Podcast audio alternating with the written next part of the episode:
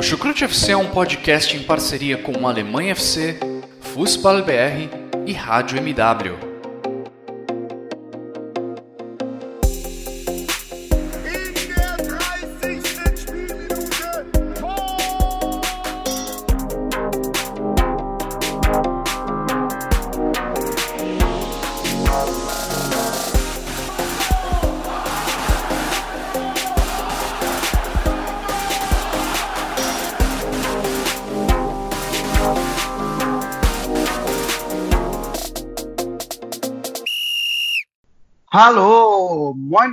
Moin, servos!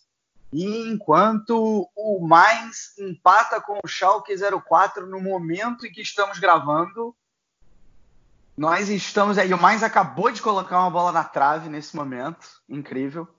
É, a gente está começando a gravar no finalzinho aí dessa partida. É, estamos aqui mais uma vez, em mais uma semana, para discutir o que de melhor aconteceu nos gramados da Alemanha no fim de semana, na Bundesliga. Também, quem sabe, aí o que vem por aí nessa semana de UEFA Champions League, de UEFA Europa League. É muita coisa interessante para discutir. É, carnaval chegando, inclusive vale dizer, né? Os chamados Carnaval Verein, ou seja, os clubes de carnaval já desfilando toda a sua fantasia nos estádios, né? Para quem acompanhou o jogo do Colônia com o Bayern, viu aí a camisa temática do, do time do Colônia. O Mainz agora com o Schalke 04 também jogando com uma camisa bastante colorida. É, para quem pensa que carnaval não existe na Alemanha, está muito enganado, né? Semana que vem ainda estou vendo se irei à Colônia ou não para pular o meu carnaval, já que eu não estou onde eu gostaria de estar, que é no Rio de Janeiro, pulando esse carnaval. E para discutir sobre, não sobre carnaval, mas sobre futebol, estamos aqui hoje pela segunda semana consecutiva com ele, que vem lá do Future. Vinícius Dutra, tudo bem, Vinícius? Está se preparando aí para o seu carnaval? Curte a folia ou teu carnaval é mais descansando e vendo futebol? O meu carnaval ele é mais descansando, vendo futebol, é, pensando na possibilidade de comprar essa camisa do Colônia, que achei muito bonita, inclusive, é, mas eu não, eu não tenho muito é, a tradição, digamos assim, de, de pular carnaval e ainda mais porque eu estarei trabalhando nesse período. tá certo. Tem, tem uma escola de samba preferida, Vinícius? Cara, eu gostava muito da Grande Rio.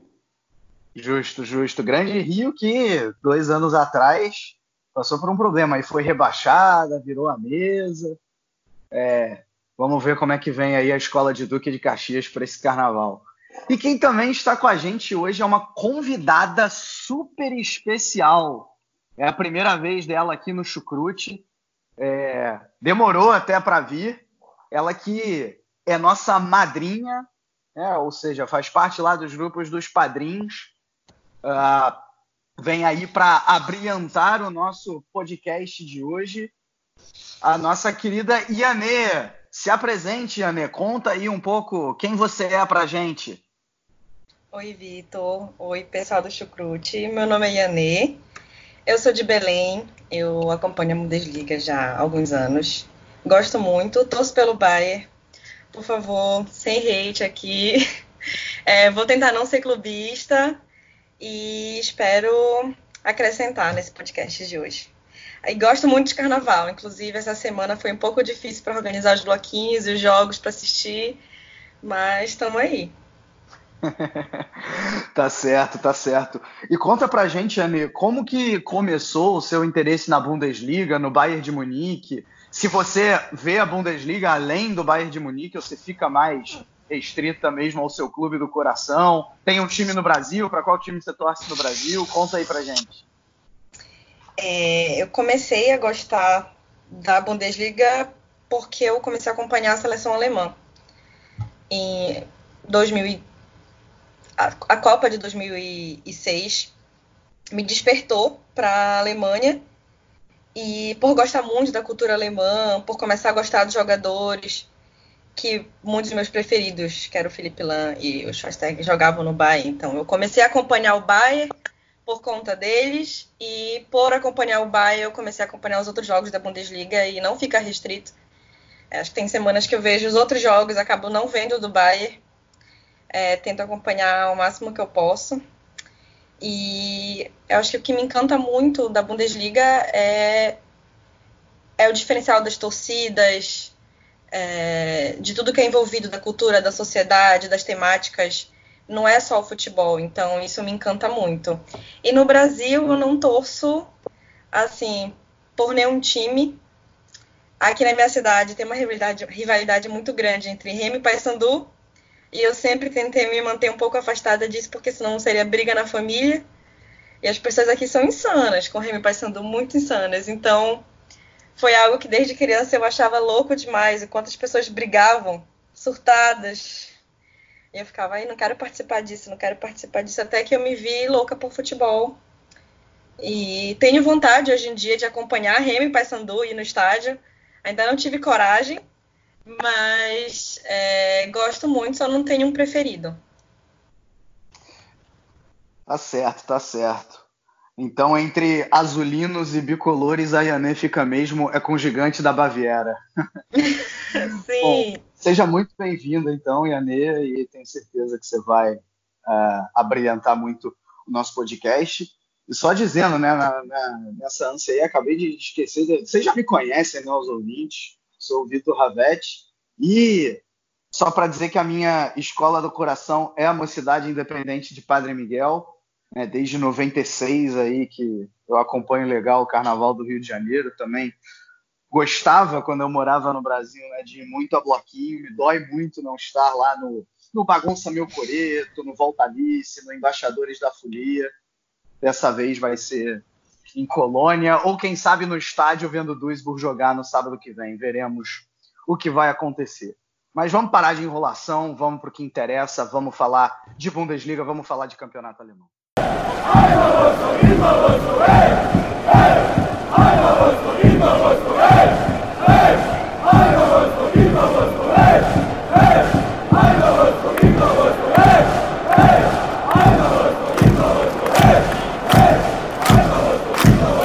Bom, começando então com o jogo lá da sexta-feira, a gente vai, vai aprofundar aqui nos jogos dos três primeiros colocados, indo de trás para frente, começando então pelo terceiro colocado, né, que jogou na sexta-feira. O Borussia Dortmund enfrentou o Eintracht Frankfurt.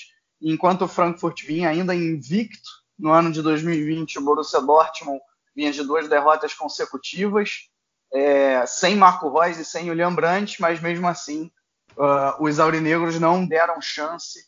Aí as águias do Frankfurt venceram por 4 a 0, né? O primeiro tempo, Piszczek abriu o placar. No segundo tempo, ainda deu tempo do Sancho fazer o segundo, do, do Haaland fazer o terceiro, mais uma vez aí o norueguês uh, fazendo gols.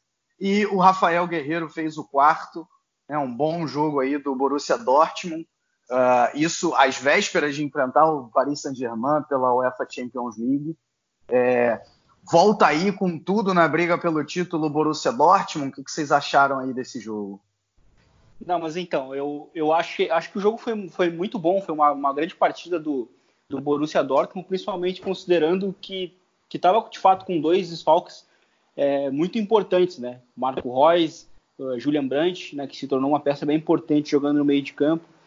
É, e o jogo foi, foi bem dominado, né? Até acho que os gols acabaram caindo, demorando um pouco a cair, né? Eles, eles acabaram saindo mais no segundo tempo. O Frankfurt é, esteve bem dominado durante a partida inteira e considerando que era um time que de fato estava jogando muito bem, né? Uh, desde o retorno da pausa de inverno e, e era um time que que estava demonstrando muita solidez, né? Defensiva, o Frankfurt e, e isso não, não aconteceu no jogo de sexta-feira. Domínio bastante tranquilo, né, por parte do, do Borussia, do Borussia Dortmund, uma grande partida do, do Rafael Guerreiro, do, do, do Sancho, né, mais uma vez, o Hazard, enfim, foi um, foi um grande jogo, uma das melhores atuações, eu acho que do Borussia Dortmund na temporada. Eu concordo com o Vinícius, foi um jogo muito bom do Dortmund como um coletivo. E foi decepcionante pelo Frankfurt, eu esperava um jogo melhor, pelo que o Frankfurt vinha mostrando, e o Frankfurt estava entregue. É, não teve um chute a gol, foram sete chutes, chutes no alvo do Dortmund, com zero do Frankfurt. O Kostic, que estava sendo um destaque nos jogos anteriores, eu achei muito apagado. Destaque para mim dos, dos jogos além do Guerreiro, que ele falou, e do Sancho, foi o Hakimi. O Guerreiro e o Hakimi estavam subindo muito, eles estavam movimentando o ataque do Dortmund e o Frankfurt não conseguia parar. Então foi um jogo coletivamente muito bom do Dortmund. Não, lembro assim de jogador que eu vi que não estava bom no jogo. E foi um jogo muito decepcionante do Frankfurt, como um todo. Engraçado, eu vou, eu vou discordar em parte de vocês, viu? É, assim, em relação ao Frankfurt, aí eu assino embaixo, né? Um jogo bastante, bastante fraco de uma equipe que tinha condição de machucar mais o Borussia Dortmund do que se machucou. Do que se machucou, não, do que machucou. É, né, assim, as duas linhas de quatro compactas tentando primeiro se defender para depois tentar alguma coisa no ataque, quando tentava alguma coisa no ataque, muito pouco, né? Sem, sem, a, sem a incisividade, por exemplo, que tinha o Kostic e o Chandler nas últimas partidas. Uh, e, e, realmente era, o Frankfurt poderia ter feito muito mais. Agora, o, o Borussia Dortmund, eu, eu, diria que não foi um, um jogo excelente. Para mim, foi um jogo no máximo ok, é, apesar do resultado dilatado. Né? Obviamente que o Borussia Dortmund mereceu vencer e, e, e merecia vencer por uma margem de gols razoável. Mas, principalmente se você olhar pelo primeiro tempo, é, eu, eu, não achei, eu não achei um jogo defensivamente foi um jogo irrepa, irre, quase irreparável, né, do, do Dortmund, é, bem, bem mais, bem mais consistente a defesa, né, até porque também acho que com com Witzel e com Kahn a defesa fica mais protegida do que quando joga o William, Brandt, o William Brandt por exemplo. É, só que por outro lado o ataque uh, uh, sem, sem o Marco Reus e também a própria figura do, do Brandt é, ele, ele, fica um pouco, um pouco descaracterizado. Eu vejo o Haaland como um jogador muito bom, mas ele não é, por exemplo, tão associativo quanto é o Marco Reus. É, e o mesmo vale para o Brandt. Né? O Brandt ele, ele, auxilia muito na saída de bola, mas ele tem muito mais chegada do que o Emre Can, que seria, em teoria, o jogador que o substituiu. Um, e, e, eu achei que no primeiro tempo faltou muito para o Borussia Dortmund essa associatividade é, do, dos seus atacantes, digamos assim, né? Porque era muito cruzamento na área e, e, pouca, pouca finalização concreta, né? No segundo tempo, rapidinho, o Dortmund conseguiu chegar e fazer dois gols, e aí realmente uma jogada muito boa, uh, em duas jogadas muito boas, né, envolvendo o Hakimi, que tanto o Hakimi quanto o Guerreiro, né, a, a já falou, foram muito bem. É, então, o, o Hakimi, quando, quando ataca, ele, é, ele é um primor, né? O problema às vezes é para defender. E o Rafael Guerreiro, nesse sentido, ele até é melhor que o Hakimi, porque ele está atacando muito bem, ele está fazendo uma temporada excelente, ainda está defendendo bem também. É, e, um, e, e foi, foi, foram muito bem os dois ofensivamente. É, e, mas assim, como eu falei, eu acho que a partir do momento que fez o terceiro gol, o Dortmund só controlou o jogo, o quarto acabou saindo com naturalidade mas acho que o segundo tempo do Dortmund foi bom, o primeiro, para mim, não foi tão bom assim. Um, acho que muito por conta dos desfalques. Claro, dentro do contexto, tá ótimo para o Dortmund, vieram os três pontos, serve para aliviar um pouco até a barra do Favre também, que vinha pressionado. Um, alivia um pouco a barra do time, o time está ali ainda, se mantém a, a, a, a três pontinhos do, do, do Bayern de Munique. É, então, acho que acho que, que quatro pontos do Bayern de Munique, perdão. É, então acho que acho que a vitória vale vale muito, mas mesmo assim eu sei lá, eu fiquei com algumas críticas que talvez vocês dois não tenham visto. Eu concordo contigo e no primeiro tempo faltou mais do ataque, mas eu acho que o diferencial desse jogo para o Dortmund foi o controle. Ele controlou o jogo nos dois tempos, apesar de não ter sido tão bom no primeiro tempo, muito porque o Frankfurt não ofereceu perigo real. Então tem que ver como é que o Dortmund vai sair em outro jogo que o outro time seja é, mais eficiente no ataque. Como é que essa formação vai ficar com a, com a falta do, do Royce e do Brandt?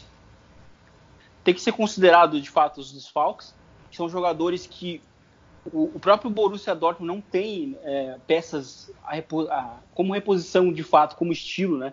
Ele tem jogadores mais próximos. Então, considerando o contexto, né, que o desfalque, considerando que também é uma semana de Champions League, que é uma distração, é, a questão do controle foi muito bem citada, porque o controle nunca, nunca teve perto de ser ameaçado, né? E o controle no primeiro tempo foi, foi enorme. E, e a questão do, do, de atacar pelos lados do campo, acho que a, a, estratégia foi justamente essa, né? Porque sem o Royce, o, que é geralmente o foco do, do jogo interior do, do Borussia Dortmund, é natural que o time procure atacar mais pelos lados, como foi semana passada, né? Contra o, contra o Leverkusen, time buscando muito o Sancho, né? Que jogou aberto pelo, pelo lado esquerdo. E, então é natural que o time busque os lados do campo e também até mesmo com uma estratégia, porque uh, nessa linha de, de, de, quatro, né, que o Ad Ritter tem utilizado em 2020, os laterais eles deixam os, os dois zagueiros do, do, Frankfurt muito expostos. Então o foco, se a gente for olhar os lances, sempre foi as costas dos dois laterais, principalmente do NDK, que, que na verdade eles são zagueiros, né, os dois, o Touré e o NDK, mas o foco sempre foi atacar as, a, os dois as costas dos dois laterais, sobretudo do lateral esquerdo, porque o Kostic não volta para marcar, então ele ficaria mais exposto e, e até porque também os próprios os extremos do Frankfurt, eles não marcam, eles não voltam para marcar, porque eles estão pressionando, estavam tentando pressionar a saída de bola. Então os laterais ficam expostos com os alas e os atacantes ficavam no mano a mano com, com no espaço, né, com os zagueiros. Então a estratégia foi justamente essa, pegar justamente essa essa, esse campo aberto, né? Castigar em campo aberto e algo que foi o que aconteceu no segundo tempo, né? principalmente quando, quando sai o segundo gol, porque o terceiro gol já, já sai logo na sequência, né? O que é bem característico do próprio Borussia Dortmund. Ele tem essa tendência de marcar dois gols é, num espaço curto, né? E aí acaba definindo o jogo por aí.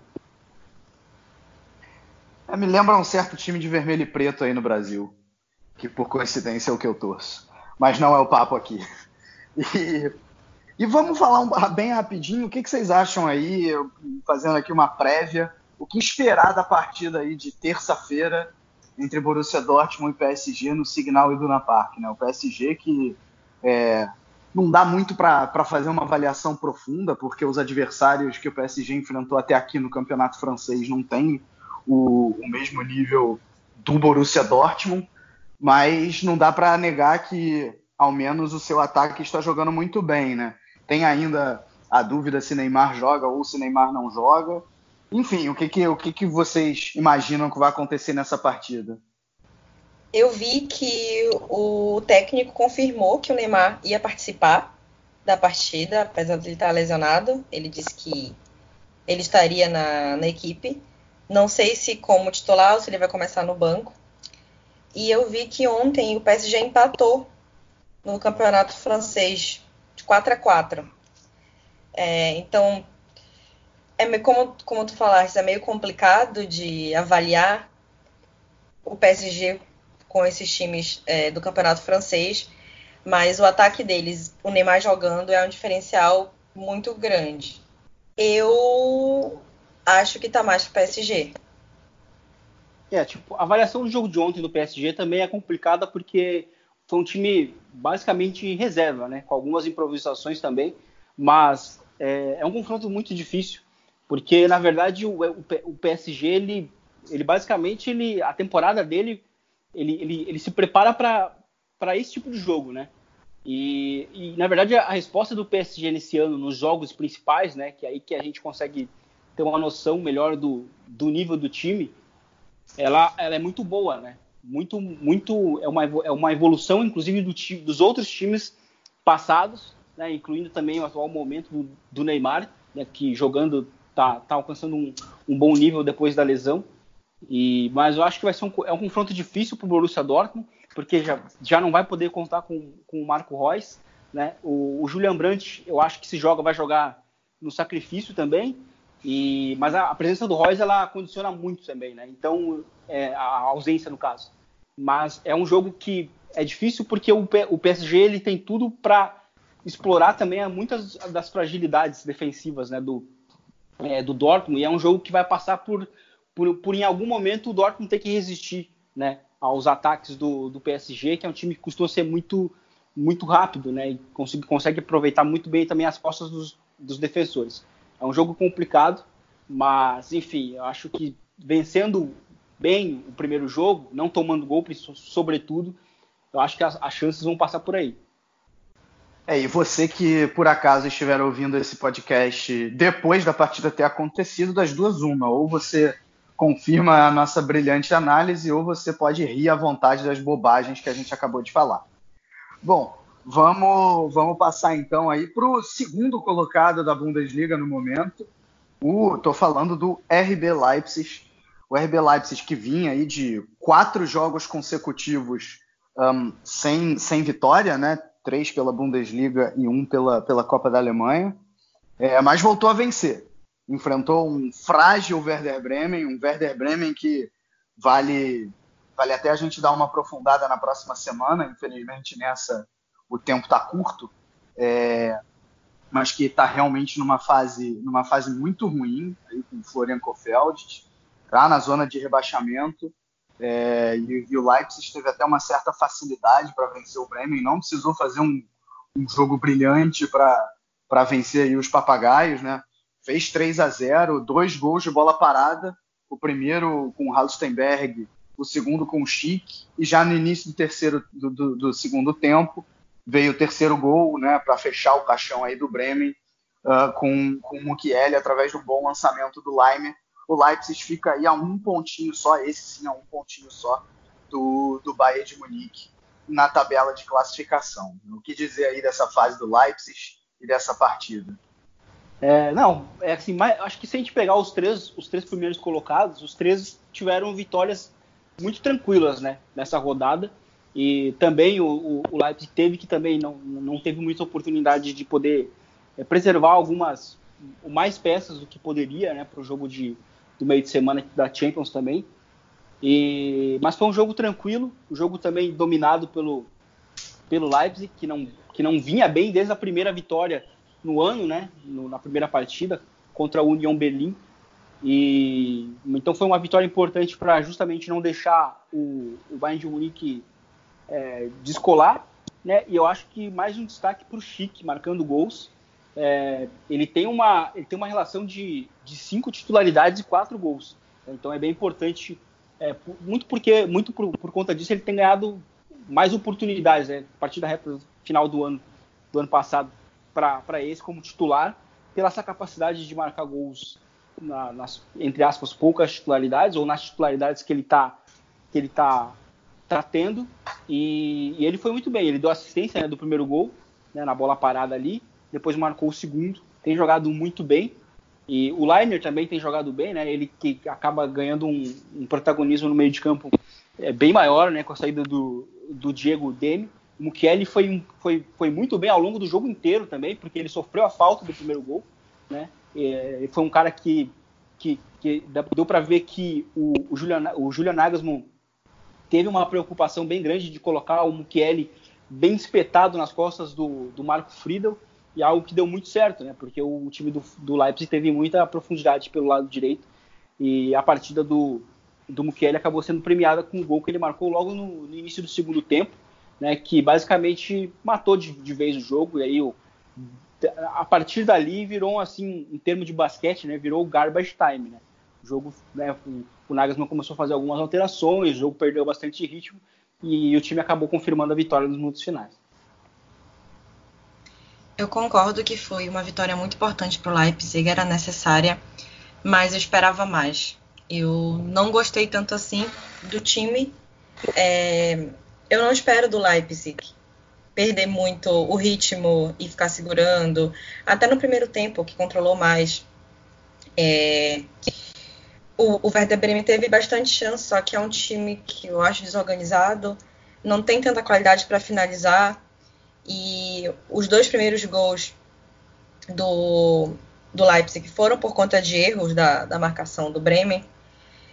E eu achei o Werner apagado também. Eu esperava um pouco mais do Werner a gente sabendo que essa defesa do, do Werder Bremen é desorganizada, ela é uma defesa já vazada, eu esperava que o Werner aparecesse um pouco mais e ele não apareceu. É, já falando sobre a, a Champions, Eu acho que o Leipzig tem que ajustar ainda alguns pontos para pegar o ritmo que ele estava antes, das vitórias e com bons jogos que impressionavam. É, eu vou, vou na linha de vocês, assim. O, a verdade é que o Leipzig não, não precisou colocar o pé no acelerador para vencer a partida, né? Essa é a grande verdade. É, soube explorar bem as deficiências do Werder Bremen. O Werder Bremen é um time que sofre muito gol de bola parada. Eu acho que a, o, o como parceiro do Werner, acho que vem até nesse sentido, porque ele é, ele é alto, forte, uh, tem, tem a cabeçada como característica. Né? Fez o, o, segundo gol assim, ainda participou do, do primeiro. Um, e, vale dizer também que me agrada a maneira que o, que o Leipzig vem jogando, né? Foi assim também contra o Bayern de Munique, com esse esquema de três zagueiros, é, com, com, com, os alas voltando para marcar também. E, e, vale dizer também que tem que o Leipzig é um time que tem que jogar com dois atacantes, né? O Werner e mais um. O, o Werner é um cara que não vai se adequar jogando jogando como como único atacante. A gente inclusive viu isso na Copa do Mundo, né? Já faz um tempo, mas é, ele, ele, é um cara que precisa de espaço para jogar e precisa de alguém com ele para associar, né, para poder, poder dar certo esse ataque do Leipzig. Um, e bom, a Ayane já disse, já disse aí o que ela acha do Leipzig na Champions League. É, qual é a tua prévia aí do, do Leipzig contra o Tottenham na quarta-feira, Vinícius? Olha, eu acho que o Leipzig tem total chance de passar, mas eu acho que vai ser um jogo bem complicado, assim, vai ser um jogo, eu imagino que vai ser uma eliminatória bem equilibrada, principalmente porque do outro lado se trata de um time que também, assim como o próprio Leipzig, é, muda muito de esquema ao longo da temporada, né?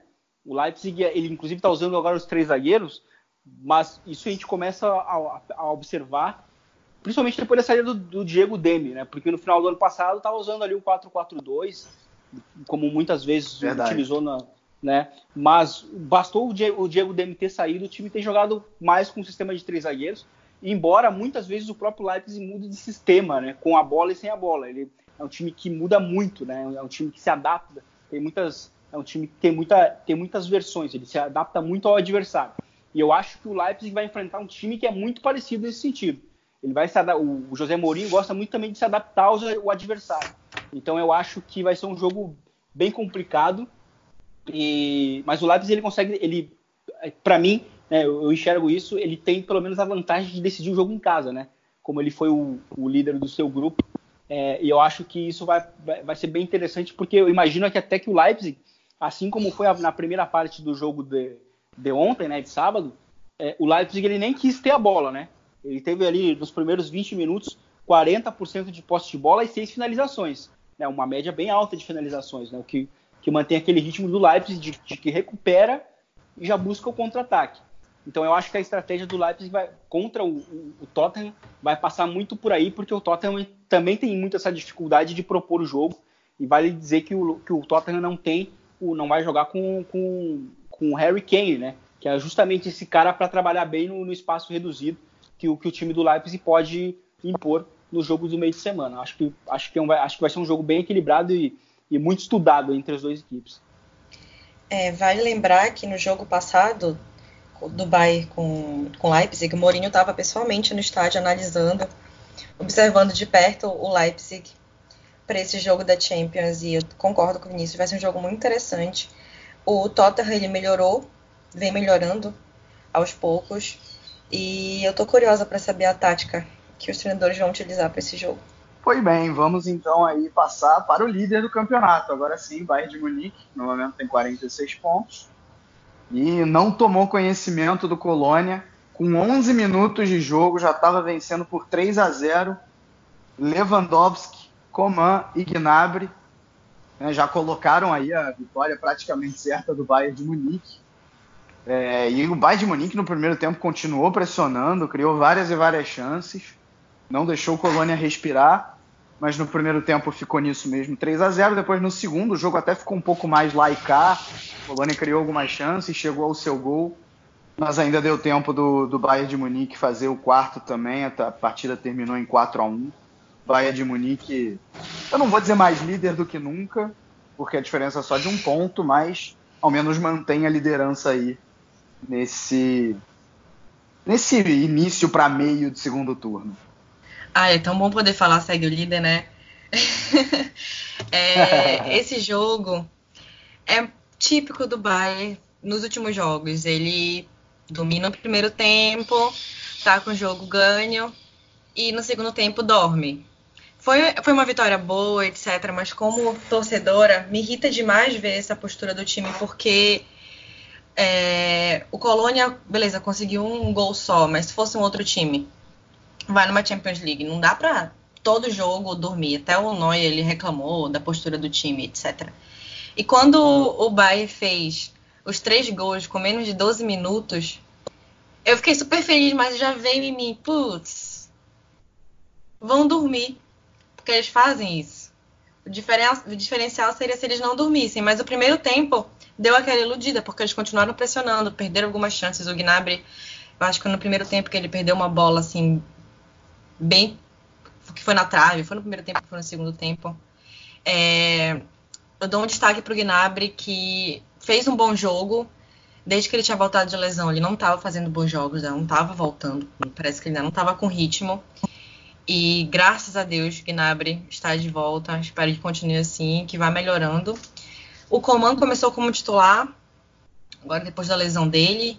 E esse ataque do Bayern, para mim, seria o ataque titular, que é Gnabry, Coman nas pontas, o Lewandowski na centroavante e o Miller atrás do Lewandowski, quando ele rende mais, que ele deu duas assistências e poderia ter dado mais se o Gnabry não tivesse errado uns chutes. E eu gostei muito da partida do Miller. É, é aquilo, Bayern do primeiro tempo dominou total, no segundo tempo deixou o Colônia jogar. E o Colônia poderia ter feito mais gols se o Neuer não tivesse pego. E eu espero que o time melhore isso lá para frente, porque é algo que pode custar a liderança no futuro e pode custar a Champions League também. É, mais uma vitória tranquila, né? De, do, dos times que estão na ponta. É um jogo que foi de fato bem definido ali no, no início do, do primeiro tempo. E aí é natural que o time acaba, acabe tendo, apresentando uma queda de ritmo, né? Eu acho muito natural isso. Mas mais um bom jogo do Miller, né? Do Thomas Miller, que tem sido, acho que tem sido o grande jogador do Bayern desde que o, o Nico Kovac saiu, né? Tá, ele tem de fato jogado muito bem, além de, de, de ter participado de gols, de estar tá marcando gols. Né? Mais um golaço também do Lewandowski, né? o primeiro foi muito bonito, o último gol também do Bayern também foi muito bonito. Mas, enfim, foi um jogo para confirmar muita coisa. Mais uma grande atuação do Alaba como um zagueiro, que é algo que, pelo visto, vai, vai, vai ocorrer até o final da temporada. Até porque, de novo, o, Hans-Dieter Flick é, terminou o jogo com o Lucas Hernandes e Alaba como zagueiro, então eu acho que ele já deve estar tá tentando testar isso aí como, como uma forma de, de utilizar para o futuro, principalmente porque o, o, o, Alfonso Davis novamente foi muito bem ofensivamente como lateral esquerdo. Também mais uma improvisação que, que tem dado certo né, na temporada do, do Bayern. Ele participa também do, do segundo gol na origem. E, e é isso, mais uma vitória tranquila do Bayern. Importante o retorno do Coman porque ele é o, o, atacante mais desequilibrante do time, né? Embora não mate os gols ou tenha problemas às vezes para acertar na assistência, mas ele é o cara que, que mais desequilibra pela, pelo drible, pela, pela constância, né? Ele insiste muito ao longo do, dos jogos. E mais uma grande partida do Thomas Miller, uma vitória tranquila, é, sem, sem nenhuma pressão por parte do, do Bayern de Munique, que só vai jogar na Champions League na outra semana.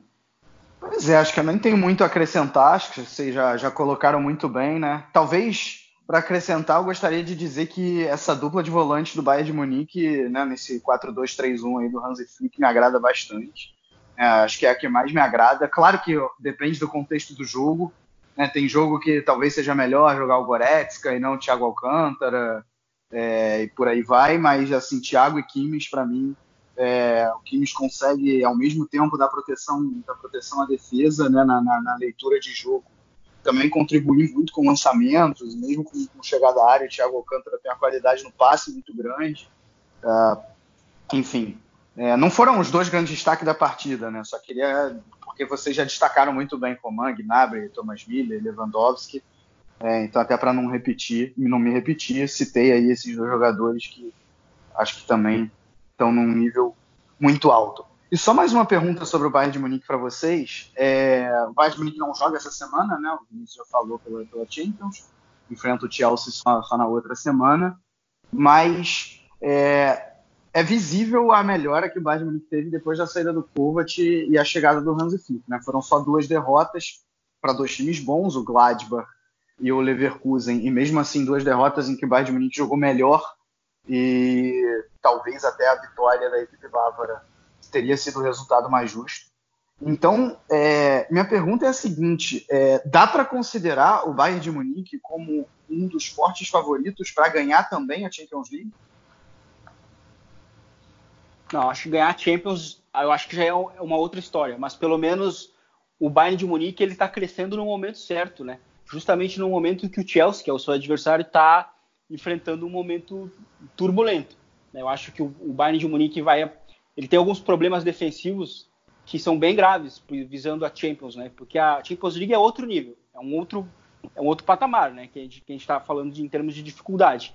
Daí eu acho que esses problemas em si eles vão ficar bem mais claros, principalmente os, os problemas defensivos que o, que, que o time tem. Mas é, para a Bundesliga, eu, eu até falei isso na semana passada e, e tinha, tinha falado antes que eu acho que esse segundo turno vai ser um segundo turno de Bayern de Munique e Dortmund. Né? Vai ser um segundo turno de, de muito domínio por parte dos dois. E, mas é importante sim a, a, chegada do Hansi Flick porque ele conseguiu é, resgatar muito também do estilo do Jupp Heynckes, né?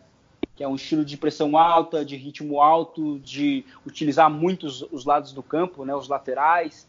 Então os pontas têm muita importância também no time mas para a Champions League ainda falta ainda falta um, um algo a mais. Né? Champions League ele exige um algo a mais que o, atualmente o Bayern não tem. Eu sou obrigada a concordar com o Vinícius. é, eu acho que falta esse algo a mais, principalmente a questão defensiva, por isso que é muito bom o Lucas Hernandes já está voltando. Infelizmente a gente não vai ter o Sully pelo, pelo resto da temporada, praticamente. E eu acho que pelo menos o Bayern consegue ir longe. Se ele evoluir certinho, se continuar esse ritmo do Flick, ele consegue ir longe, mas para ganhar a Champions League ainda eu acho é um pouco complicado. Não é impossível, né? A gente sabe disso. Mas falta. Falta ajustar mais a defesa, falta é, ter um elenco menos lesionado. Tudo isso conta na Champions. Então, mas eu espero que chegue longe. claro, como torcedora tem que ser assim mesmo. Bom, é, vamos passar então agora. A gente falou dos três primeiros colocados e seus respectivos jogos. É, vamos falar do, do, quarto e do quinto. Né? Eu estou falando do Bayer Leverkusen e do Borussia Mönchengladbach. É, não necessariamente sobre os jogos em si, né? só citando o Bayer Leverkusen, mesmo fazendo uma partida ruim, isso foi o próprio técnico Peter Boss que reconheceu. Uh, venceu o União Berlim por 3 a 2 uh, saiu perdendo, mas mesmo assim, no último minuto conseguiu fazer o gol da vitória. É, sofreu bastante com, com, a pressão que o União Berlim colocou e também com o jogo de, com o jogo de transição. É, e está aí no momento com 40 pontos, ou seja, dois atrás do Gladbach que tem um jogo a menos, e dois atrás do Borussia Dortmund. É, e o próprio Gladbach, que também sofreu bastante no primeiro tempo com, uh, com, com a pressão inesperada até do Fortuna Düsseldorf. Né? O primeiro tempo terminou empatado em 1 a 1 uh, mas aí no segundo tempo a coisa deslanchou em excelente partida do Turhan, do próprio Stindl, Denis Zakaria. Né? O Gladbach conseguiu vencer por 4 a 1 o seu rival, né? Estamos falando de um clássico, clássico, um dos clássicos do Rio do Rio Reno, Rhein Derby, é, entre, entre Gladbach e Düsseldorf. É, o Gladbach conseguiu a vitória. E aí o que eu gostaria de propor aqui em discussão é qual desses dois vocês veem com mais condição de, de incomodar os três primeiros, ou num outro plano de discussão, né, dá para dizer talvez que a, quinta, que a, quarta vaga pela UEFA Champions League estaria entre esses dois, né, o Leverkusen e o Gladbach, não necessariamente pela matemática, porque o Gladbach tem um jogo a menos e poderia estar até à frente do Borussia Dortmund, mas talvez pelo time que tem, né? É, então, qual desses dois, para vocês, tem mais chance de conquistar essa quarta vaga na Champions League? É, eu acho que, muito bem, eu acho que, assim, uh, nenhum dos dois tem chance de encostar na liderança. Né? Eu acho que fica bem claro isso para mim. Nenhum dos dois vão ter, vai ter esse fôlego e no caso do Leverkusen ele não vai ter essa regularidade. O Leverkusen às vezes é um time muito irregular, né? Não dá para confiar muito. Mas eu acho que o que passa entre esses dois é de fato é, a incógnita, né? O, a história de quem vai ficar com a última com a última vaga da Champions League. Eu acho que vai não não passa de um desses dois. Eu acho que a temporada do, do Gladbach ela é, ela é um pouco mais consistente. Para mim, o, o, trabalho do treinador em si ele é mais consistente, né? Ele teve mais problemas que ele conseguiu ir contornando ao longo do início da temporada, né? E, tem, tem, tem feito bons, bons ajustes também ao longo do, dos jogos também, como foi o caso do primeiro do, do, na troca do primeiro, dos primeiro tempo para o segundo tempo no jogo de ontem, né? O time tava, começou jogando com um sistema de três zagueiros e ele, sem fazer nenhuma alteração no banco, ele mudou, mudou, o, esquema tático, mudou o esquema tático do time e aquilo aí foi o suficiente para a melhora e o controle do Gladbach no segundo tempo. Então eu acho que o Marco Rose é um cara mais capacitado, está fazendo um trabalho muito bom. Para mim, ele é o, o, treinador do ano nessa, nessa, nessa Bundesliga. O Marcos Churran está ali entre as melhores contratações. Eu enxergo mais o, o Gladbach como um time mais confiável para brigar por essa quarta vaga. Eu concordo com o Vinícius. Eu acho que eu acho que o Gladbach vai conquistar essa quarta vaga justamente pela constância dele na temporada. O Leverkusen em alguns jogos ele é mais é, perigoso, mais agressivo, só que ele é muito inconstante. Então, eu acho que isso acaba pesando demais pro Leverkusen. E o Gladbach ele faz jogos, às vezes não, não tem uma performance grandiosa, é, com ataque tão bom, mas ele vai conseguindo os pontos dele, vai se mantendo lá. E o, esse jogo até me surpreendeu, o segundo tempo foi muito bom do Gladbach. E eu acho que, eu concordo também, ele não deve brigar pelo, pela liderança, mas ele pode brigar, assim, pelo terceiro lugar, segundo lugar até, quem sabe, se ele manter essa constância. É, assim, em termos da, da análise, principalmente em relação às capacidades dos dois técnicos, né, do Marco Rose e do Peter Boss, eu, eu concordo com vocês. Mas é, eu vejo, e, eu acho até que o, o, o estilo do jogo do, do Gladbach, mesmo a maneira como o Gladbach joga, ela é realmente mais consistente do que a do Leverkusen.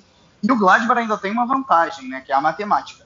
Nesse momento são dois pontos à frente dos Aspirinas, e essa diferença pode chegar a cinco se vencer o jogo, que aliás foi remarcado para o dia 11 de março, o jogo adiado por conta da, da tempestade da semana passada contra o Colônia. É, agora sim, eu vejo eu vejo o Leverkusen com mais possibilidades pelo seguinte: primeiro que eu vejo o elenco no papel não em campo, mas no papel, para mim o elenco do Leverkusen ele é, ele é melhor. É, eu acho que, que Havertz, uh, próprio Belarabe, Bailey, agora o Diaby está chegando, é, são, são jogadores com um pouco mais de qualidade do que os jogadores do Gladbach, né?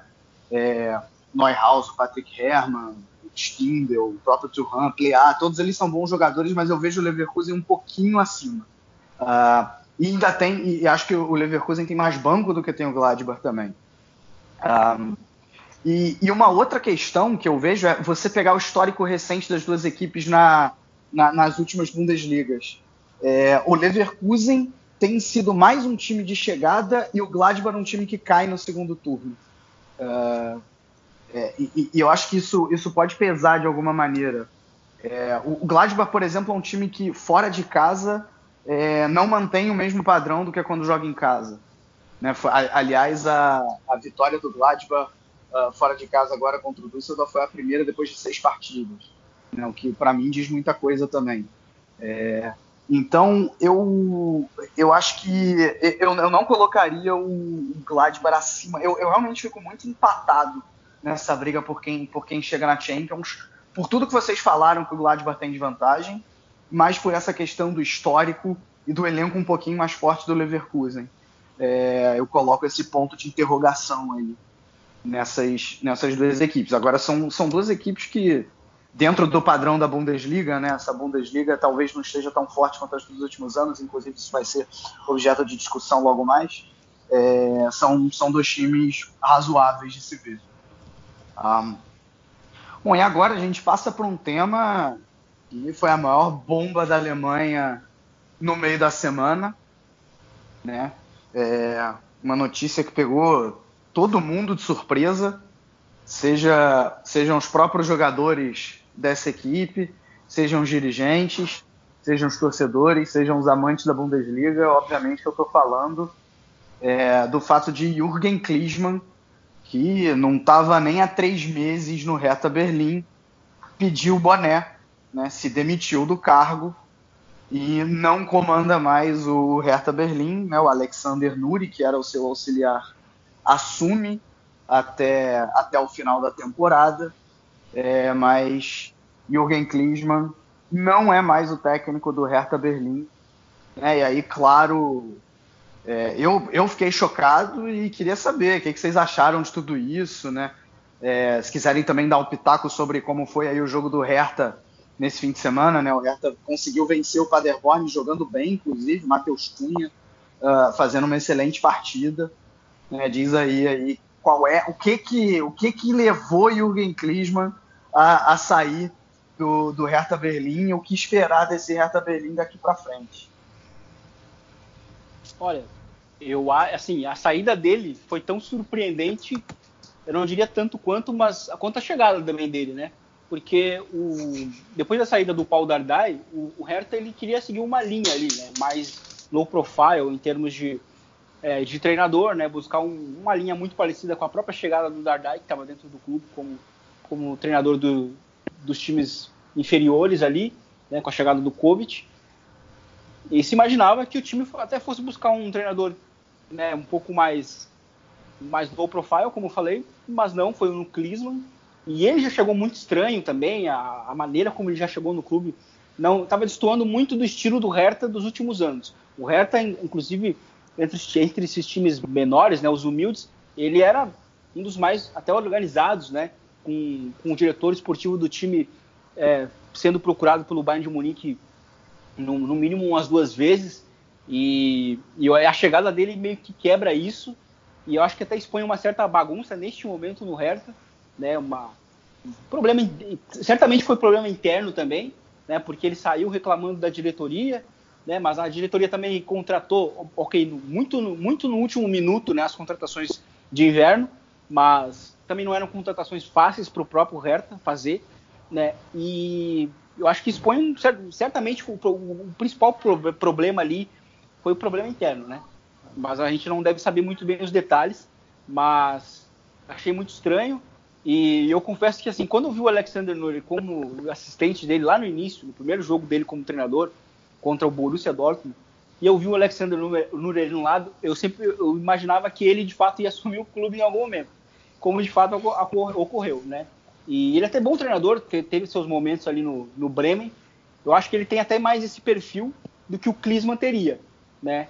E, mas eu acho que isso acaba expondo uma certa desorganização neste momento no Hertha, e vamos ver se a chegada do, do Nuren, né, pelo menos interinamente, já conquistando uma vitória né, na, nessa, nessa rodada, comece a, a ajudar o time a, a, pelo menos colocar a, a bola no chão para poder se organizar de, no, de novo. Né? É, como todos, também fiquei bem surpresa. Inclusive, eu descobri quando jogaram no grupo, no grupo dos padrinhos que ele havia saído. É, pelo que eu pesquisei, que eu vi, foi uma briga interna. É, ele queria um pouco mais de poder, ele queria mais confiança, como o Vinícius falou, ele reclamou da diretoria. E isso é muito complicado, porque impacta no Hertha. Foi ótimo que venceram esse jogo, mas também pegaram lanterninha. Então deu uma facilidade, uma facilitada aí pro Hertha. Ver se sai dessa crise, se consegue engatar uma série de bons jogos. E é complicado, porque, como até foi falado no, no cast anterior, alguns jogadores como o Duda saíram reclamando do Klinsmann, ele tinha alguns problemas com alguns jogadores. Muitas das contratações foi ele que pediu, mas vieram tarde. E depois ele sai falando que a diretoria não confiava nele, que ele precisava de confiança para poder fazer o trabalho dele. Então, é complicado para o Hertha, mas eu acredito que é, o assistente dele vai colocar talvez o time nos trilhos para pelo menos garantir essa temporada. É, o Duda, a questão do Duda é, ele jogou apenas uma vez, né, com, com o Klinsmann e depois foi jogado para o time reserva, né, do Hertha antes de, de, antes de ser emprestado, né, pro pro Norwich, né? Principalmente quando a gente olha para o contexto do Hertha, que é um time que não, tecnicamente tem poucos jogadores de fato muito bons. Eu acho que o Duda, junto com o Arne Meyer, que não estava jogando naquele momento, que ele estava voltando de lesão, ele voltou a jogar agora nesse ano, é, ele eram, eles dois são os dois melhores jogadores tecnicamente do Hertha. E aí quando ele deixa de, de aparecer no time titular, é de fato muito estranho, né? E, e aí muita gente falou assim, pô, a diretoria não, não, não confiava nele, né? Ele falou que a, que a diretoria não confiava nele, e muita gente falou, mas a diretoria gastou é, milhões na janela né, de inverno, que muita, muitos times não fazem, né?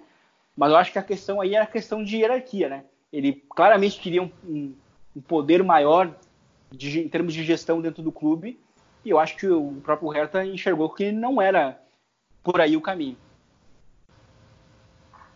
É, é mais ou menos o que vocês falaram, né? Agora eu vou dar uma, uma de Simone e chegou a minha vez de pistolar. É, então, assim, só, só, contextualizando algumas coisas antes de, de pistolar, né, vale dizer que o Hertha tem um novo, um novo velho investidor, já era, ele já tinha uma parte no clube, mas ele aumentou a sua parte, que é o, o Lars Windhorst, ele agora tem 49,9% das ações.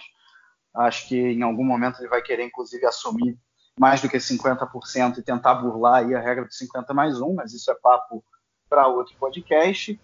E, e eu acho que a, a, contratação desses, desses novos jogadores gastando muito vem muito nessa linha. E a contratação do Klinsmann também, né? É um técnico mais pomposo, é um técnico que tem mais mídia, não necessariamente é um melhor técnico, inclusive falei disso quando o Klinsmann chegou, que eu achei que era, era mais mídia e não necessariamente mais futebol, porque é, o único trabalho do Klinsmann até hoje num clube foi no Bayern de Munique, ele não saiu bem de lá. É, e, bom, ele chegou. Aí, aí é a hora é, de, trabalhou, de ele trabalhou também na, na seleção na seleção dos Estados Unidos, né? Sim, onde sim, também sim, não teve pro, onde também saiu um problema de relacionamento. Ah, sim, sim, verdade. Né, bem, bem, bem pontuado, ainda tem esse detalhe. é, e, e, e, assim, e aí ele chega, é, arranja problema com o vestiário, né? Vocês citaram o caso do Duda. O Stark já tinha já tinha colocado o descontentamento dele publicamente. Salomon Kalu foi outro jogador que também é, não, se, não se entendeu bem com o Klinsmann. É, e tudo bem, assim, eu acho que ele, o Klinsmann, por ele, ele tem até o direito de querer ter mais poder dentro do clube. Né? Ele queria ser um manager ali, ele queria dar, dar mais palpite nas contratações, ele queria ser um manager, basicamente ele queria ser um manager. Eu acho que se ele for, quando no momento que ele foi contratado, se ele chega e diz, eu quero ser um manager, e o Hertha Berlim topa, ok, tá tudo certo. É, só que não foi o caso, né? Então, das duas, da, da, digamos assim, tem, tem três possibilidades. A primeira é o Klinsmann ter pedido isso no momento da contratação, o Hertha ter dito ok e não ter cumprido com o prometido. Eu não acredito nessa possibilidade. Outra possibilidade é que o Klinsmann pediu, o Hertha disse não, e o Klinsmann topou mesmo assim. Então aí é um erro do Klinsmann, ele depois de menos de três meses chegar e falar, não quero mais. Né? Assim, é, é, é, é absurdo. E ele ainda piorou as coisas porque ele fez um anúncio via live e Facebook, né? Não teve nem a, a, a, a hombridade de, de conversar com os dirigentes antes, né? Assim, é, é pior ainda.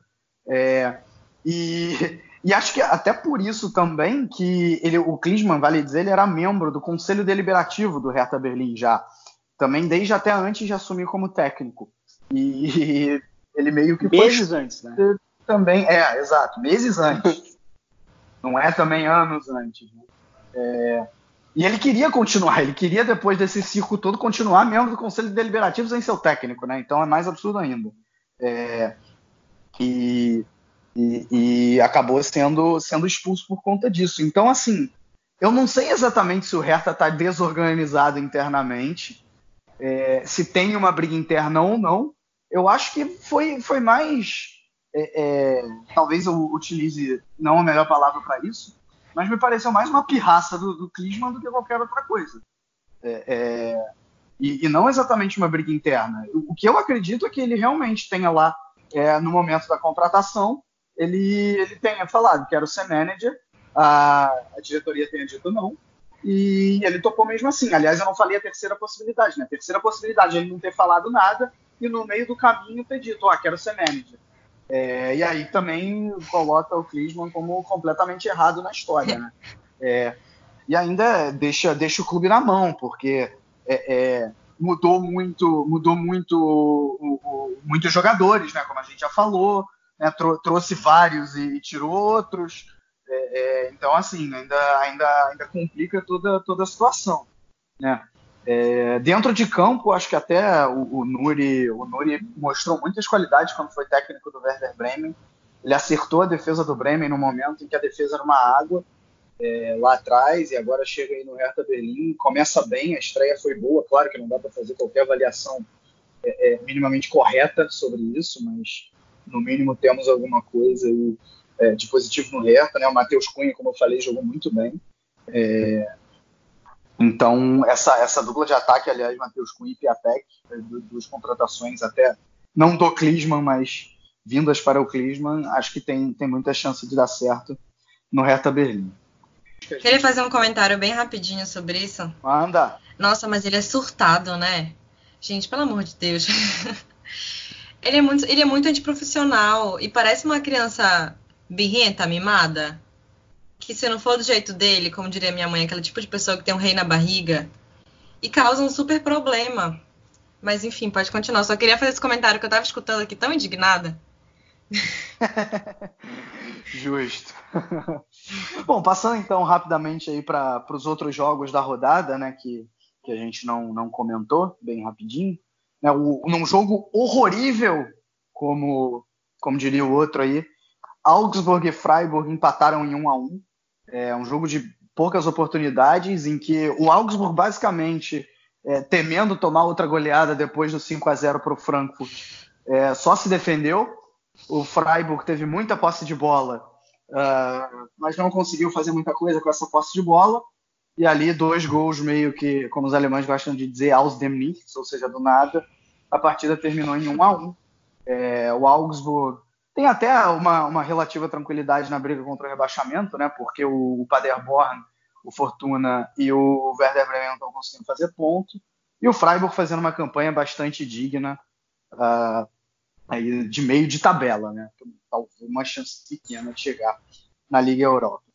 Bom, além disso, o, num jogo com três pênaltis, é, o, Hoffenheim, o Wolfsburg voltou a vencer, fora de casa venceu o Hoffenheim por 3 a 2 três gols do Weghorst, né, sendo dois de pênalti, ah, numa, numa partida aí bastante caótica, podemos dizer. É, e, inclusive no final da partida o, o Schroeder, o técnico do Hoffenheim, reclamou bastante da, da sua própria equipe, né? Como pode um time é, que está empatando em 2 a 2 tomar um gol de contra-ataque no final, né? e isso é inaceitável, foi a maneira que foi o terceiro gol do Wolfsburg. É, o Wolfsburg em crise, né? Estava em crise, então alivia um pouco a crise também aí o Oliver Gleisner.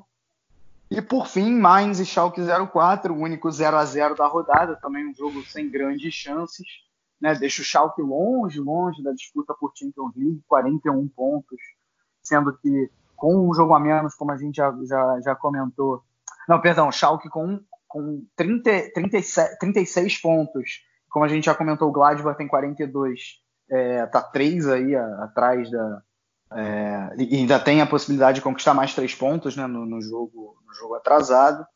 É, então, um resultado que não deixa de ser ruim para o Schalke. E, e o Mainz ali na rabeira da zona de rebaixamento, mas como eu falei, ainda relativamente tranquilo, com cinco pontos de vantagem para o Fortuna Düsseldorf. Um, Bom, e agora uh, eu quero eu quero abrir um ponto aqui é, que, que me, me, me chamou a atenção é, muito uma coisa que o Vinícius me disse, na, me disse não, disse no podcast na, na, semana passada, que ele, ele comentou, e agora ele vai poder inclusive esclarecer melhor isso, que a, que a Bundesliga, essa talvez tenha tá, tá sendo a pior Bundesliga da, da década é, no nível técnico. É, depois ele, como eu falei, pode esclarecer melhor se foi exatamente isso que ele quis dizer. É, e, e, aí eu fiquei encucado, digamos assim, porque saiu um texto no Alemanha FC, para quem quiser conferir lá, dar uma olhada né, nos nossos parceiros do Alemanha FC, é, falando, falando, eu vou até puxar, falando algumas estatísticas interessantes da Bundesliga, que são uma certa contradição com essa opinião do Vinícius. É, e vale dizer que o, o, nosso Guilherme Monteiro também já via ele dando opiniões parecidas em relação a esse assunto, tá? É, então o Vinícius não é, não é único. É, que a, a, Bundesliga, entre as cinco grandes ligas, é a liga que tem a maior média de gols por partida, são 3,2. É, o menor índice de 0 a 0 e só 3,3% dos jogos. É a liga que mais tem uh, chutes por partida, são 27 chutes. Aí você pensa assim, ah, são chutes é, sem direção, sem muito perigo. Só que também a taxa de, de acerto na finalização é alta, 15,4%. É, é uma das ligas que tem menos faltas na Europa é a segunda na Europa que tem menos faltas, só 25,1 por jogo. É... E aí não deixa de ser uma contradição, né? Porque esses dados, né, tem muita gente que fala o que eu gosto é de ver gol e a Bundesliga inegavelmente é uma liga, é uma liga que tem muitos gols. Só que ao mesmo tempo, e, e, e aí eu já, já começando a dar aqui minha opinião, eu acho também que é, é, em termos táticos é, não é a melhor Bundesliga que a gente já viu, né? É, então, queria, queria aprofundar um pouco mais essa discussão é, nessa, nessa contradição entre, ao mesmo tempo, de ser uma liga com muitos gols, é, ou que talvez sejam, sejam coisas que se completam, né? É uma liga que está deixando a desejar em termos táticos. Eu acho que isso não tá. O número de gols, a média, ela não está atrelada. Porque na década também, a Bundesliga ela é a liga que, que lidera também em termos de, de média, né? ano após ano, ela, ela sempre ela teve, inclusive, no início da década, uns três ou quatro anos seguidos como a melhor, como a maior média de gols. E eu acho que até ali 2016, 2017, era bem claro que, que a Bundesliga ela só estava abaixo da La Liga em termos de qualidade do jogo. E aí eu nem falo muito da, da questão tática, né? Porque eu, em determinados momentos ela vai entrar também, que é justamente quando o Pep Guardiola chega na liga, né? Porque ele, ele acaba impactando em todas as ligas que ele passa, né? E, e, e eu acho que a saída dele ela é um ponto de inflexão, porque eu, eu comecei a observar justamente essa questão do, do nível da qualidade do jogo numa entrevista do próprio Joaquim Low há uns três anos. Ele falava que os times alemães jogam de uma maneira muito parecida, quase todos, e que falta diversidade. E, e desde então eu comecei a prestar mais atenção naquilo ali. E foi justamente a partir do momento que sai o, o, o, o Guardiola. Porque antes, na chegada dele, a gente tinha de fato times mais, é, mais versáteis dentro da Bundesliga, né? E, e, e, hoje em dia a gente, a gente nota que são times muito parecidos, de, de, pressionar, de, pressionar, de pressão alta, e a gente vê muitas transições. E aí, e aí eu acho que quando a gente fala muito dos gols, a gente vai. Eu acho que existe um perigo de cair naquela. numa mentira que a Premier League caiu por muito tempo. Né? A gente não via a Premier League, por exemplo, ter times nas fases agudas da Champions League. Porque o que define um campeonato de, em termos de força são geralmente os números de, de, dos, dos times que vão longe na Champions League, nas competições europeias. E, de novo, na década, até 2017, a, a Bundesliga só ficava atrás da La Liga em termos de times que iam longe na Champions League. Inclusive, eram, sempre, sempre teve ali, até teve dois times que estavam, né, foram, foram finalistas, né, na, na, na Europa League também teve bons desempenhos. Só que eu acho que de uns três anos para cá, dois anos para cá, bem claramente, tem caído a qualidade do jogo de uma maneira bem grande. Até mesmo no jogo de semana passada contra o, o, o, o Leverkusen e o Dortmund, e a gente consegue perceber que às vezes. Como é que a gente consegue perceber isso? Muitas vezes, quando um time que está jogando bem não vence. Né? Ah, por exemplo, eu acho que os gols do Leverkusen, né, do empate, eles saíram num momento que, tá, na verdade, estavam muito mais relacionados com uma falha, né? E, a, e essa falha, ela não entra na, na, na, estatística, então é difícil a, gente perceber. Então, o ideal é sempre a gente ir vendo. É uma questão muito complicada.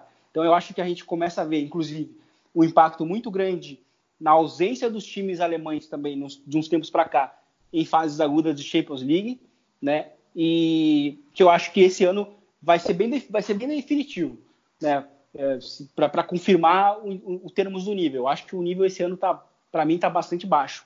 A qualidade dos jogos está muito relacionada ao erro, alguns gols saindo, sobretudo, simplesmente do nada. E é complicado. Acho que a gente tem um, ver um, um exemplo, um jogo que foi emocionante, mas que ele não condiz muito com o que foi de fato o resultado, aquele 3 a 3 entre o Dortmund contra o Leipzig. Né? O, o Dortmund ele dominou o jogo uma boa parte do jogo, é, chegou inclusive até um momento assim, de, de fato massacre, né? abriu 2 a 0 mas permitiu o, o empate em duas falhas individuais sem, sem ocorrer o, a, a, o, o erro não foi forçado, né? Uma expressão que se usa no tênis, o erro não forçado. Foram dois gols dados de presente. E, e um minuto depois o, o, o Dortmund conseguiu o 3 a 3 o 3 a 2 E aí, mais tarde, quando o jogo estava controlado, tomou um empate de novo numa outra falha individual. Então acho que a, a, gente consegue ver a qualidade do jogo muito a partir disso. O jogo ele acaba perdendo muito a lógica, né? Então acho que a gente consegue ver a qualidade assim. É uma maneira mais fácil, eu digo, para tentar perceber. Bom, é, eu concordo com o Vinícius que a questão dos gols desses números eles não são fundamentais para a gente dizer se o nível técnico é, está excelente ou não, mas acho que tem mais a ver com a questão do espetáculo. Como o Vitor falou, tem gente que gosta de assistir jogo para ver gol. E quando tá um 0 a 0 a pessoa. Claro que a 0 a 0 0 a 0 Mas tem gente que gosta desse espetáculo, dos gols, da emoção, é, gols que às vezes saem do nada, mas como nível técnico, bom, eu não acompanhei a década inteira, não tenho competência suficiente para falar, mas eu estou gostando mais dessa temporada da Bundesliga do que da temporada passada. Sim, eu acho que essa temporada da Bundesliga, ela tá até melhor que a temporada passada, no nível técnico. E eu acho que. Eu concordo com o Vinícius quando ele falou que o, o nível técnico é medido muito pela, pelo sucesso dos grandes times na competição europeia, na Champions principalmente. E eu acho que os grandes times da Alemanha estavam passando por um momento de transição. O Bayern, o Dortmund. Eu acho que o Dortmund vem numa crescente, ele vem melhorando. É, o Bayern, eu acho agora também ele, ele renovou a equipe, passou por mudança de técnico. Eu acho que tende a melhorar. Vieram bons técnicos para a Bundesliga, como eu, tô, eu, gosto de ver o jogo do Gladbach, é, eu gosto do Leipzig e eu acho que essa temporada tá melhor que a temporada passada, pelo menos. Mas eu não sou uma profissional, acho que o Vinícius entende muito mais que eu. E é isso. Não, acho que sim. Em termos de atração, sem dúvida, né? Isso é o que acaba chamando a atenção do público, né? Por exemplo, a gente, a gente vê uma, uma diferença de, do, do, do, do líder para o terceiro colocado, que é, que é bem baixa, né? Isso de fato chama muito atenção, assim como chamou atenção é, naquele campeonato que o Wolfsburg ganhou, né? Que nas últimas rodadas tinha, muitos times envolvidos que poderiam ter vencido também a Bundesliga, né? Acho que eram quase seis times. É, mas eu acho que uma coisa que também acaba influenciando muito em questão de nível para essa temporada, em termos de nível do jogo, é que também foi uma temporada de muitas trocas de treinador, né? Foram sete lá no início da temporada, né? e de, em relação de, da temporada passada para a atual. E, e a gente está falando de um campeonato que já tem um número reduzido de times, né? Então é quase a metade dos treinadores que foram trocados. Então acho que isso também acaba influenciando, porque daí os times também ganham aquela cara de, de projeto e, e sendo iniciado, né? Então isso também acaba influenciando em muitos sentidos. É, assim, acho que vocês já, já falaram bem. Acho que realmente é, é, é, é, são realmente times menos versáteis, são times que jogam muito igual, né? Sempre pressão alta, jogo de transição. É, e, e, eu acho que é isso que está tá definindo essa, essa questão. Eu não coloco nem tanto a, a, o sucesso na, na, Champions League, até porque eu acho que a exceção daquela, daquela temporada em que o Dortmund chegou na final com, com o, Bayern em 12 e 13, é, o, o, a Bundesliga sempre viveu uma dependência do Bayern de Munique em sucessos na, nas competições continentais. Né? Nenhum outro time conseguiu chegar à, à semifinal de Champions League e o único time que chegou em semifinal de, de Europa League foi o Frankfurt na temporada passada, né? Antes disso não acontecia há muito tempo. Então eu não acho nem que é isso. Eu acho que o nível está tá caindo mesmo por muitos gols do nada, é, é, é muita, muitas falhas coletivas das equipes, seja para criar jogo, seja para se defender. É, o que é uma ironia muito grande, eu não digo nem pela, pela média de gols, né, que a gente falou da matéria da Alemanha FC agora. É, é uma contradição também que é, talvez a gente, como falamos, né, estamos vivendo uma das piores Bundesligas é, dos últimos tempos, uh, nesses termos de qualidade do jogo que a gente acabou de citar. Só que ao mesmo tempo é mais emocionante, né? É, que a briga pelo título tá, tá mais interessante, com, com três times com, com chances reais de ser campeão. É, ainda tem isso porque eu tô tirando o Gladbach, né? Que a gente já discutiu, porque se colocar o Gladbach são quatro. É, então, então realmente é uma contradição muito grande. Bom, uh, Agora, bem, bem rapidinho antes da gente ir para a segunda divisão, para os gols da rodada e para a Frauen Bundesliga, queria só dar um informe, não, não abrir para discussão. A gente falou sobre racismo na, na, semana passada e o caso do Toro Nariga. Acho interessante citar uh, rapidamente um caso que aconteceu na Alemanha essa semana, que foi um caso na terceira divisão, na verdade, no jogo do Preußen Münster contra o Würzburger Kickers. É, a, torcida, a torcida visitante, não, um elemento da torcida visitante também, né, chamou um jogador, um jogador que agora não estou lembrando o nome, de macaco, e talvez que sirva de ensinamento para as próximas vezes. O que, que aconteceu? A torcida do resto, né, no resto do estádio, logo percebeu o que tinha acontecido, é, identificou o suspeito, a polícia pegou o suspeito, o suspeito ele deve responder por, por crime, não, não sei exatamente como funciona a lei aqui na Alemanha, é, mas vale dizer o que a relação da, da torcida. É, e, e, a torcida, o que a torcida fez um, foi começar a gritar o famoso Nazis raus, ou seja, nazistas fora, né? Fora nazistas, é, nazis out, né, em inglês, e num gesto bastante interessante contra o racismo. Bom, hoje a gente vai fazer diferente aqui por questões de agenda. A gente vai inverter e falar os gols da rodada e, e os jogadores de destaque. Depois a gente fala da segunda divisão e da Frauen Bundesliga. Então, Vinícius, é, vou, vou, começar aqui com você. Diz aí, teus três jogadores de destaque e o gol da rodada. É, Rafael Guerreiro, uh, Weghorst e Thomas Miller.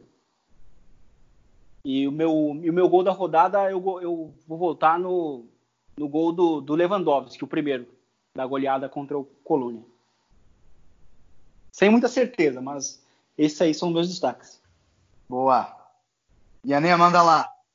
Tá, o meu destaque também parecido com do Vinícius. Eu coloquei o Guerreiro, o Verghort e o Gnabry. Eu, eu acho que a parte do Gnabry foi muito boa. E o gol mais bonito eu posso dar uma roubada? É, o Matheus Cunha, ele deu um chute com calcanhar, só que foi dado o gol contra do Collins. Mas para mim foi gol do Matheus Cunha e tá lindo. Eu amei esse gol, inclusive teve outro gol muito bonito nessa rodada do Paderborn, do Denis, que tem um sobrenome que eu não sei falar, mas eu fico com esse do Matheus Cunha. Bom, para mim, é, eu coloco eu coloco o Turhan é, voltando a jogar bem pelo Gladbach, Thomas Miller partidaça. É, apesar dos dois gols de pênalti, é hair-trick, né? Então é, tem que tem que colocar o, o Beckhorst também. É, e o meu gol da rodada, cara, para mim o gol o, o, primeiro gol do Union Berlim, o gol do, do Christian Gentner, ele pegando de primeira de fora da área, para mim foi um golaço. Então esse para mim foi o gol da rodada. Bom, e agora a gente fala aqui de como o que, o que aconteceu na segunda divisão e na Frauen Bundesliga. É, na segunda divisão tivemos aí é, um, uma invasão da torcida do Hamburgo em Hannover. É, até num, num, gesto bastante interessante da torcida. Mas o jogo só ficou no empate, ficou no 1 a 1 e com isso o Hamburgo chegou a 41 pontos e abriu brecha para o Arminia Bielefeld, que mais uma vez ganhou na rodada, é, fazer três pontos de vantagem sobre o Hamburgo. A Arminia Bielefeld lidera com 44 pontos, o Hamburgo tem 41, em terceiro está o Stuttgart, que tem 38, mas enfrenta amanhã o Bochum fora de casa, ou seja, caso o Stuttgart vença essa partida, é, empata com o Hamburgo em número de pontos. E dá para dizer que essa é a grande briga é, na, na, segunda divisão, porque o, Heiden, o Heidenheim já está um pouco atrás, com 35 pontos na quarta posição. E na outra ponta da tabela, temos Karlsruhe na posição dos playoffs com 21 pontos. O Vensmin Baden tem os mesmos 21 pontos, mas perde no saldo de gols, então é o vice-lanterna. E na lanterninha, com boas, muito boas chances de cair para a terceira divisão, o Dinamo Dresden tem só 18 pontos. Na Frauen Bundesliga, né, que teve aí o seu, seu retorno recentemente para o segundo turno, né, tivemos o jogo do líder contra o vice-líder. Não, não estou falando de Wolfsburg contra a Bayern de Munique. Estou falando de Wolfsburg contra a surpresa que venha sendo o Hoffenheim, é, mas o Wolfsburg ganhou com uma certa tranquilidade, fez 5 a 2 é, o Bayern de Munique também ganhou. Então agora temos um Wolfsburg bastante confortável na liderança, arrumando aí para mais uma conquista de Frauen Bundesliga com 40 pontos. É, o, o, Hoffenheim ainda é o vice-líder com 34, mas o Bayern de Munique já chegou aos mesmos 34 pontos e fica atrás no saldo de gols. Bom, com isso a gente encerra aqui o episódio do Chucrute e queria agradecer bastante aí a presença da nossa madrinha da Yanê, é, espero que ela possa voltar mais vezes. Uh, bom, é, como na semana que vem eu não estou escalado para o chucrute, já desejo a todos um bom carnaval. Eu gosto de falar sempre juízo, mas nem tanto. Né? De vez em quando é bom é, beber um pouquinho, ficar um pouquinho alegre. Então é, é sempre a mensagem que eu mando: juízo, mas nem tanto. Ah, e sempre, sempre isso com muito juízo. Respeitem as minas, não é não é, é, e, enfim, né, queria, queria deixar esse recado. Um grande abraço a todos e valeu!